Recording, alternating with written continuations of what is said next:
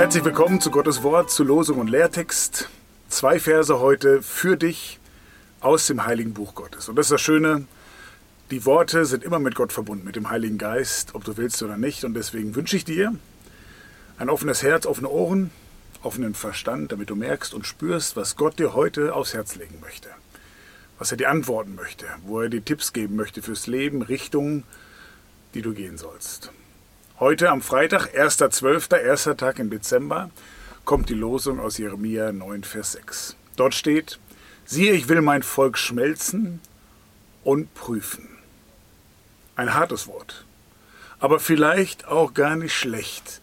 Jetzt, wo wir gedanklich zumindest wieder in der Advents- und Weihnachtszeit sind, eigentlich ist es ja nur ein Erinnern daran, was vor ungefähr 2000 Jahren passiert ist. Und natürlich war auch das ein Test. Was macht mein Volk, was macht das Volk Israel, wenn ich ihn meinen Sohn schicke, wenn ich jetzt sage, es ist Zeit, der Messias kommt?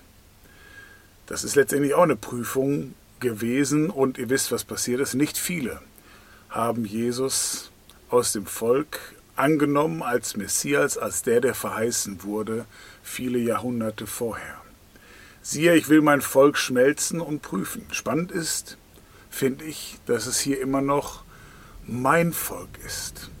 Also Gott sagt, sie werden schmelzen, sie werden prüfen. Also es wird schwierige Situationen geben, es wird sich zeigen, aus welcher Substanz ihr Glauben ist ob sie festhalten in schweren Zeiten, schweren Zeiten im dunklen Tal, wenn Versuchungen kommen, wenn blöde Situationen im Leben kommen, er wird sie prüfen. Und trotzdem bleibt es immer noch mein Volk. Und dasselbe gilt für uns.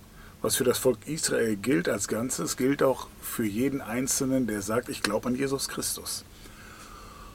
Und auch das bleibt, auch wenn du schwere Zeiten erlebst. Auch wenn du das Gefühl hast, Gott prüft dich, heißt das nicht, dass er nichts mehr mit dir zu tun haben will, dass er dich allein lässt, dass er dich verflucht hat, dass er dir den Rücken zugewandt hat. Du bleibst sein Eigentum.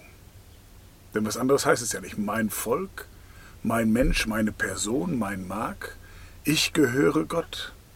Und er wird dich prüfen, damit du wächst im Glauben, damit du bereit bist für schwere Situationen. Die kommen, auch für uns Christen, und Gott wird uns ausbilden, damit wir unseren Glauben stärken. Das wollen wir nicht. Wir wollen am liebsten ganz einfach durchs Leben gehen, als Kinder, die immer behütet werden von ihrem Vater. Aber Gott hat ein Interesse daran, dass wir wachsen im Glauben, dass unsere Wurzeln so tief sind, dass kein Sturm, kein, keine Sache auf dieser Welt uns umhauen kann, sondern dass wir standhaft bleiben. Dazu gehört eben auch, dass Gott uns testet, prüft und schmelzen lässt. Und wenn man eben Metall schmilzt, dann kommt manchmal die ganze Schlacke, all das, was nicht in Ordnung ist, an die Oberfläche, was eigentlich verborgen war. Und dann wird die normalerweise weggeschöpft und weggepackt. Dazu aus dem Neuen Testament, Markus 13, Vers 13. Wer beharrt bis an das Ende, der wird selig. Und da kommt die klare Definition, was selig bedeutet, nämlich ins Paradies zu kommen, in den Himmel zu kommen, je nachdem, wie du das immer bezeichnest, das ewige Leben zu haben, bei Gott zu wohnen, in dem Reich zu sein, wo keine Tränen, kein Leid, kein Tod mehr sein wird. Wer beharrt bis an das Ende, der wird selig. Wer festhält in schweren, in guten Zeiten bis zum Ende an Jesus Christus, hat die Garantie, selig zu werden, das ewige Leben geerbt zu bekommen von deinem Vater im Himmel.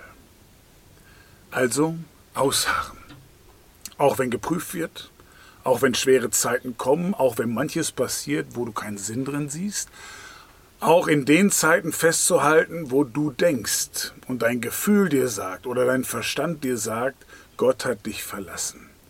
Vertraue darauf, und das wird ja gerade im alttestamentlichen Vers heute deutlich, dass du Gottes Eigentum bleibst, wenn du zum Volk Israel gehörst oder wenn du an Jesus Christus glaubst und das festgemacht hast mit einem Herzensjahr von dir.